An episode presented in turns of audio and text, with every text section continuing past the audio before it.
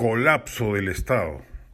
El nombramiento de alguien como Daniel Salaverri, quien no tiene oficio ni beneficio, para un cargo técnico como el de presidente de un organismo altamente calificado como Perú Petro, es el mejor indicador de la mediocridad ejecutiva de este gobierno.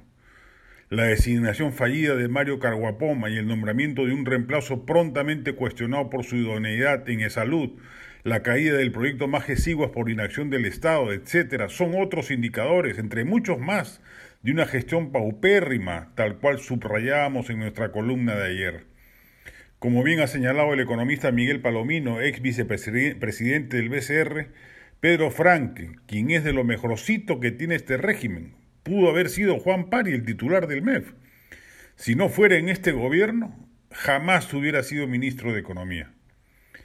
Y hay que sumarle a lo dicho los destrozos institucionales que vienen ocurriendo en la tecnocracia de sectores como transportes, educación, copado por el FENATEP, energía y minas, MINAM, etcétera, para entender el oscuro porvenir que le espera al Estado peruano. Salvo el proceso de vacunación, que ha seguido el impulso dejado por la administración anterior, en prácticamente todo lo demás, la gestión pública llega a niveles tan misérrimos que es dable temer el colapso del Estado en varios frentes de acción.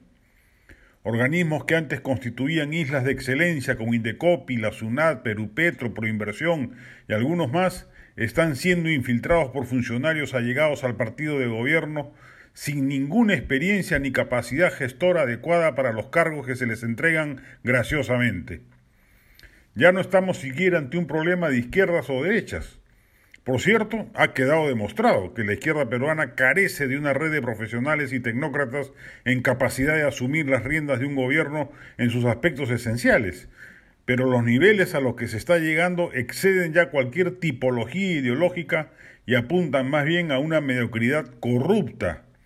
Regalarle un puesto a alguien solo por sus credenciales partidarias, sin estar calificado para la responsabilidad que se le encomienda, es la peor corrupción, porque genera un enorme perjuicio social tangible y altamente costoso. El problema es que el techo lo marca el propio presidente de la República, un personaje altamente descalificado en términos administrativos y políticos para ejercer el cargo que le tocó en suerte desempeñar. Si esa es la cima, se entiende la grisura de espanto de los niveles burocráticos inferiores.